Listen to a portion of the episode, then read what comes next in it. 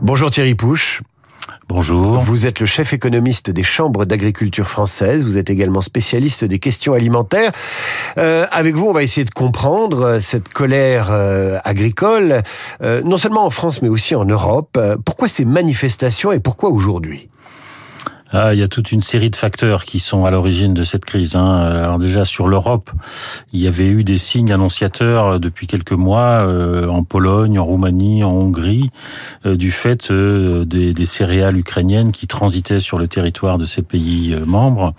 Euh, il s'agissait de montrer en quoi euh, ce transit céréalier faisait pression sur les prix. Donc les, les agriculteurs ont, ont demandé à ce que les frontières soient fermées de façon à ne pas euh, faire trop pression sur les prix et sur les revenus des agriculteurs. Ensuite, en Allemagne, il y a eu cette décision euh, récente de, de renoncer à, la, une fiscalité avantageuse sur, euh, sur le carburant pour les, agriculteurs. Donc ça a un peu mis le feu aux poudres. Et puis là, les, agriculteurs français expriment aussi leur colère. Alors il y a certainement plusieurs facteurs là aussi. Bon, il est clair que sur l'année 2023, d'après les estimations de leurs revenus, ce revenu est en baisse alors ça contraste évidemment avec les deux années assez fastes euh, durant lesquelles d'ailleurs les agriculteurs étaient relativement contents puisque leurs revenus avaient fortement augmenté en 2021 et surtout en 2022. Donc là, euh, les prix ont fortement baissé, ils continuent à baisser euh, d'après les derniers chiffres, sauf que sur le dernier trimestre de l'année 2023, les charges, elles, qui avaient commencé à baisser pendant cette année 2023 se sont mis à remonter. Donc il y a un décalage entre euh, les charges euh, payées par les agriculteurs, tout ce qui relève des intrants, engrais, euh, euh alimentation pour les animaux, etc., et euh, le prix qui lui continue à baisser. Rien que sur les céréales qui sont quand même un, un, une production assez importante en France, euh, sur le prix du blé, on a perdu plus de 200 euros en un an. donc c'est quand même quelque chose d'assez conséquent. Donc il y a ça, et puis ensuite on voit rejaillir dans cette dans ce mouvement euh, tout ce qui euh, relève des problèmes de normes, de réglementation européenne, de concurrence, des impacts aussi des accords de libre-échange qui sont manifestement euh, importants. Il suffit de regarder ce qui s'est passé avec la volaille ukrainienne ou le sucre ukrainien l'année dernière. C'est assez spectaculaire. On va, on va en parler dans un instant. Vous évoquiez la, la hausse des coûts pour les agriculteurs, les coûts des intrants. Est-ce qu'on peut en dire autant du, du coût de l'énergie? Sont-ils victimes eux aussi du coût de l'énergie qui, qui augmente? Alors, ils ont été très lourdement victimes de l'alourdissement du coût de l'énergie en 2022 du fait de la guerre en Ukraine. Ça a été jusqu'à peu près au début 2023. Alors, heureusement que ce choc a pu être absorbé par la flambée des prix agricoles, ça euh, c'est certain. Sauf que là, le, prix de l'énergie ne baisse pas aussi vite que le prix des produits agricoles euh, que dont ils sont euh, les, les bénéficiaires.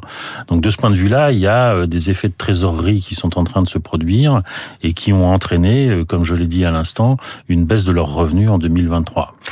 Le ministre de l'Agriculture, Marc Fesneau, a annoncé euh, hier un report du projet de loi agriculture pour raison de simplification. Vous en parliez. Euh, que peut-on simplifier dans la vie des agriculteurs français et par extension européens? Alors, évidemment, il y a tout un tas de, en Europe de réglementations. On dénonce assez souvent cette, cette bureaucratie euh, bruxelloise. Euh, eh bien, pour prendre un exemple, tout ce qui relève des déclarations euh, pour obtenir les aides de la politique agricole commune sont très lourdes. Ça demande énormément de temps. D'autant plus que euh, les agriculteurs se sont aperçus depuis quelques mois qu'il y avait un retard dans le paiement de ces aides de la politique agricole commune. Donc, ça fait quand même beaucoup et ils expriment de certaines façon à travers leur colère euh, cette euh, cette lourdeur des règlements administratifs et de la perception de leurs aides auxquelles ils sont éligibles euh, au titre de la politique agricole commune. Donc là, il y a vraiment quelque chose à, creuser et le, projet de loi d'orientation agricole pourrait évidemment, au moins à l'échelle nationale, faire un geste en direction de cette simplification. Le, le ministre de l'Agriculture a raison de, de reporter, notamment pour ouvrir un volet simplification, d'ailleurs qui rebondit sur ce qu'a annoncé le président de la République la semaine dernière. Ça suffira d'après vous?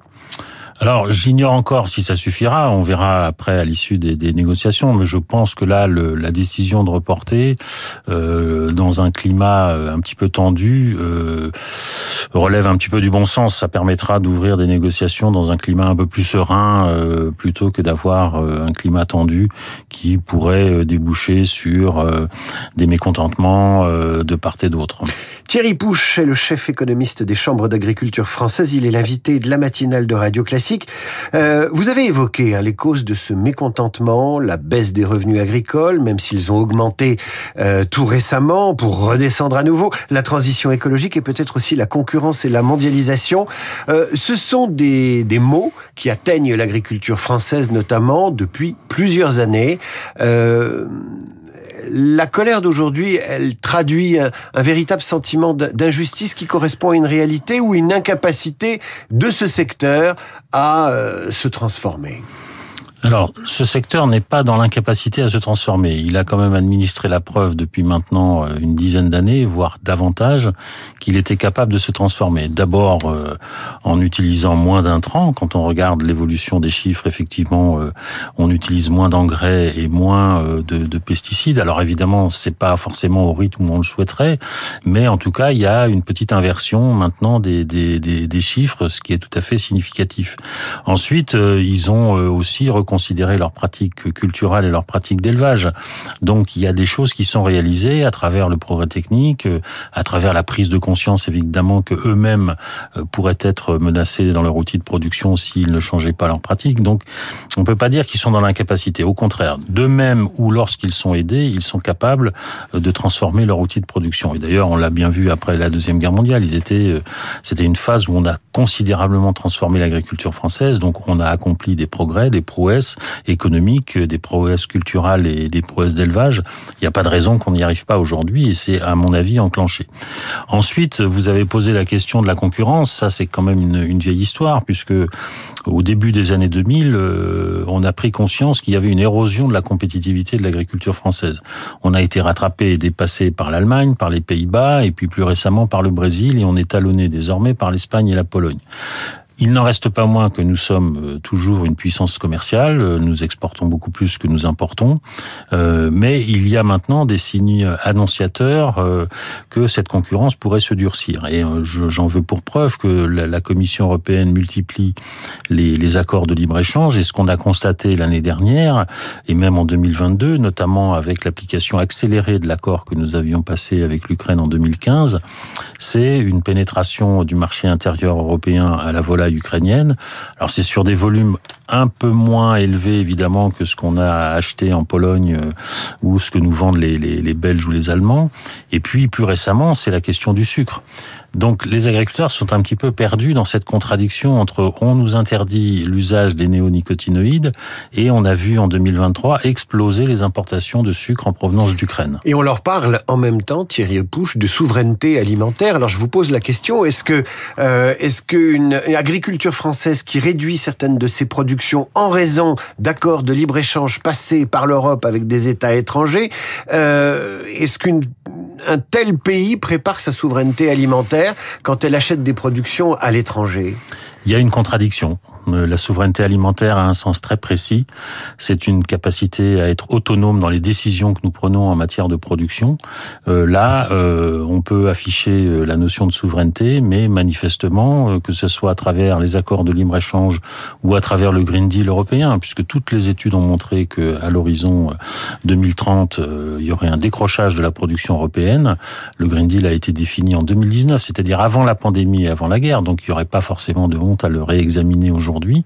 Euh, donc il y a une contradiction et les agriculteurs qui ont été satisfaits de ce retour de la souveraineté alimentaire ne comprennent pas aujourd'hui que cette souveraineté puisse être contrecarrée par euh, des accords de libre-échange. Thierry Pou, je vais vous faire un peu, euh, vous faire faire un peu de sociologie politique. On est à quelques semaines du salon de l'agriculture, à six mois à peine des élections européennes. Comment se préparent ces actions des agriculteurs Sous l'influence de quelles forces politiques et syndicales sont ont-elles mené Ce qui est une question un peu délicate pour vous, puisque vous travaillez pour les, chambres d'agriculture françaises. c'est non seulement délicat, mais c'est simplement un problème de champ de compétences. c'est pas de mon ressort. on sait très bien qu'il y a, comme dans tous les autres secteurs, des représentants professionnels qui sont à la, manœuvre, qui ont la capacité à négocier avec les pouvoirs publics. Mais comme vous venez d'évoquer le, salon de l'agriculture, nous en sommes à quelques encablures maintenant. Euh, et pour faire le lien avec votre question précédente sur la souveraineté, le salon de l'agriculture l'année dernière a été euh, placé sous le signe de la souveraineté alimentaire justement. Donc un an après, où en est-on? Donc peut-être que ce salon serait euh, l'opportunité pour faire un bilan de ce qu'on a voulu faire et de ce qui n'a pas pu être fait en matière de souveraineté alimentaire. Est-ce que la politique agricole commune est toujours bien comprise par ceux qu'elle prétend aider? Alors, ça renvoie à ce que l'on évoquait tout à l'heure sur les questions de simplification. La, la, politique agricole commune est extrêmement complexe. Il y a un certain nombre de, de règlements, euh, de normes à respecter, euh, euh, puisque tous les agriculteurs maintenant doivent faire des déclarations. Il y a des des des des, des contrôles satellitaires qui sont faits, ou même des contrôles dans les dans les exploitations agricoles. Donc, ils ont de plus en plus de mal avec la, la réglementation de la politique agricole commune. Mais il y a aussi autre chose, c'est que ces agriculteurs, au fil des réformes de la politique agricole commune, en gros, elles sont, elle est réformée tous les six ans, euh, se sont aperçus quand même que depuis 1992, euh, les soutiens européens s'amoindrissent et que le budget agricole consacré à ce secteur, euh, comparativement à d'autres priorités de l'Union européenne, eh bien ce budget diminue. Donc là, c'est aussi une source de préoccupation et tout cela fait que, à travers tous les facteurs qu'on a évoqués, eh bien, euh, au bout d'un moment, euh, pour employer un langage un petit peu familier, la cocotte minute, elle, elle explose.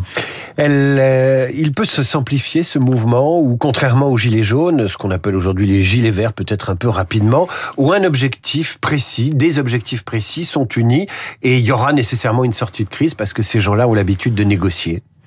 Alors, le, le, le, monde agricole sait négocier, ça c'est vrai. Euh, maintenant, quand vous regardez la géographie de, de, de, de la colère agricole en ce moment, euh, on est quand même avec des départements où il y a énormément d'élevage. Et l'élevage connaît quand même une crise assez importante. Il y a des phénomènes de décapitalisation. Euh, les, les, éleveurs quittent la profession. Ils ne savent pas s'ils auront un repreneur. Euh, donc tout ça fait que euh, ce mouvement peut au moins s'étendre à l'élevage dans son ensemble. on a de plus en plus de, de, problèmes de collecte de lait, par exemple. Donc, ça peut, ça peut prendre. Mais il faut absolument qu'à l'échelle nationale et à l'échelle européenne, des décisions désormais soient prises, surtout dans le contexte international actuel. Thierry Pouche, clarissime, invité ce matin de Radio Classique, spécialiste des questions alimentaires, chef économiste de l'Assemblée des chambres d'agriculture de France. Merci d'être venu parler à ce micro. À suivre le rappel des titres, la revue de presse d'Hervé Gattegno et nos esprits libres en ce lundi, maître Sophie Obadia et Bruno Jeudi la tribune du dimanche. Rassurez-vous, Luc Ferry revient dès lundi prochain. Radio Classique 8h.